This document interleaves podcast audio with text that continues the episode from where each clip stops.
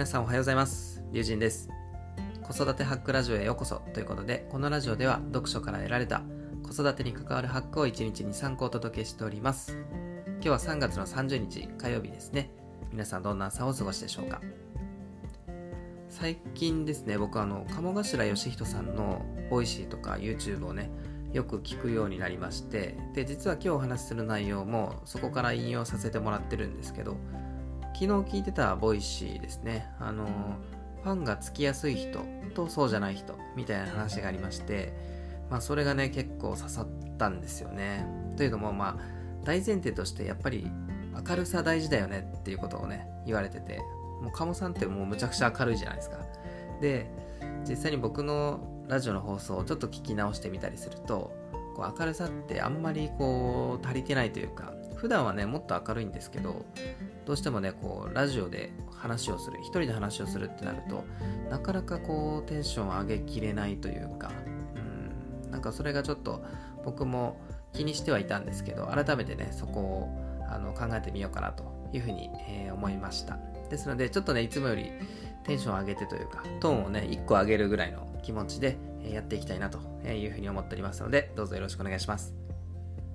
今日のテーマは何かというと、えー幸せの基準について考えてみるという話ですね、えーこれについて話をしていきますが、まず早速ね、結論から言うと、幸せよりも幸せだなと思える心、これを育てていきましょうという話になりますね。ではね、ここをね、深掘りしていきたいんですが、えー早速ですが、あなたの幸せの基準ってありますか？多分ね、これ聞かれてもなかなか答えにくいですよね。即答するの難しいと思います。でもこれってあの人と違って当たり前なんですよね。幸せの基準っていうのはその誰かに決められるわけじゃなくて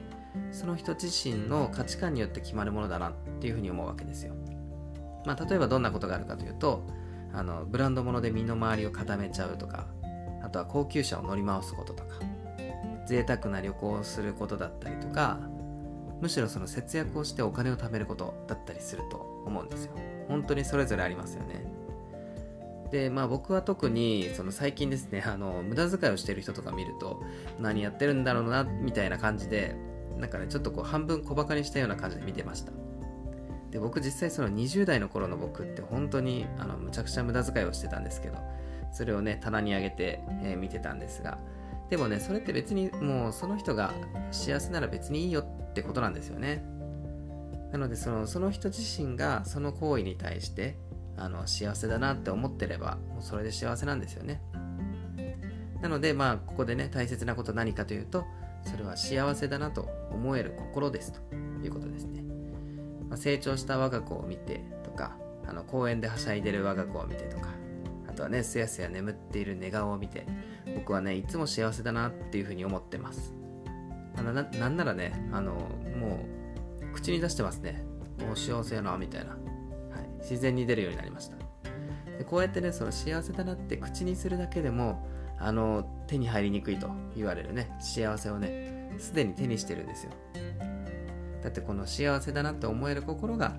えーあなたの幸せになるということですからね。なのであのなかなかね自分ってこう幸せじゃないなというかこうちょっとねテンション下がることもあるとは思うんですけどもそんな時はこう幸せを追い求めるのではなくて幸せだなと思える心を追い求める、まあ、ここをね意識してみるといいんじゃないかなというふうに思います。というわけで、えーまとめていきたいと思います。今日はね幸せの基準について考えてみるというテーマで話をしてみました。なんだかね深い話のように見えますけども実際はねもっとシンプルでしたね。結論としてはその幸せよりも幸せだなと思える心を育てていきましょうというお話でした。ね、今日この放送だけで幸せって何回言ったんやろうなと思うんですけど、まあね、それでもいいかなというふうに、えー僕は思ってます。うん、もう、あの、結局は思ったもん勝ちみたいなところがあるので、ぜひね、皆さんも、えー気にしてもらえるとすごく嬉しいです。